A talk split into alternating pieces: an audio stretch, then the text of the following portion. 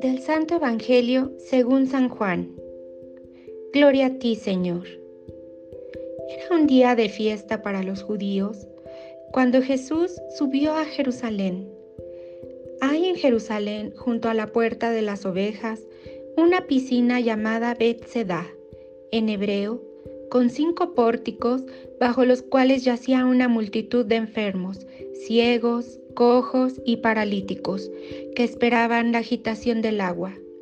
Porque el ángel del Señor descendía de vez en cuando a la piscina, agitaba el agua y el primero que entraba en la piscina, después de que el agua se agitaba, quedaba curado de cualquier enfermedad que tuviera.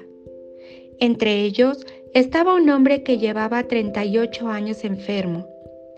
Al verlo ahí tendido y sabiendo que ya llevaba mucho tiempo en tal estado, Jesús le dijo, ¿Quieres curarte? Le respondió el enfermo, Señor, no tengo a nadie que me meta en la piscina cuando se agita el agua. Cuando logro llegar, ya otro ha bajado antes que yo. Jesús le dijo, Levántate, toma tu camilla y anda. Al momento, el hombre quedó curado tomó su camilla y se puso a andar. Aquel día era sábado. Por eso los judíos le dijeron al que había sido curado, no te es lícito cargar tu camilla. Pero él contestó, el que me curó me dijo, toma tu camilla y anda. Ellos le preguntaron, ¿quién es el que te dijo, toma tu camilla y anda? Pero él que había sido curado no lo sabía, porque Jesús había desaparecido entre la muchedumbre. Más tarde lo encontró Jesús en el templo y le dijo, Mira, ya quedaste sano, no peques más, no sea que te vaya a suceder algo peor. Aquel hombre fue y les contó a los judíos que el que lo había curado era Jesús. Por eso los judíos perseguían a Jesús, porque hacía estas cosas en sábado.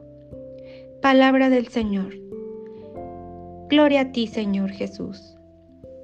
Jesús, agua de salvación. Ante todo, es necesario aclarar que cuando el Evangelio de Juan habla de judíos, no entiende a todo el pueblo, no es un concepto étnico, sino teológico. Son sobre todo las autoridades enemigas de Jesús y las personas que se unen a ellas. Otra de las características de este Evangelio es que después de cada signo realizado por Jesús viene una controversia, porque esas autoridades no se fijan en la acción de Jesús y su significado, sino que critican a Jesús porque no se ajusta al cumplimiento de sus costumbres, y son costumbres humanas, no leyes divinas. Pues Cristo siempre pone muy en claro que su mensaje es la liberación del pecado y de la muerte, que cualquier forma de opresión humana, sea por enfermedad o explotación social, va en contra de la voluntad de Dios. Para San Juan, las acciones liberadoras de Jesús son como reiniciar la creación, purificar al mundo y al hombre de ese pecado que tanto mata y estorba. Mata al hombre porque le impide relacionarse con su Creador, que es la vida del mundo. Y estorba porque afecta las relaciones del hombre con todo y con todos, con la creación, especialmente con los animales y con las personas.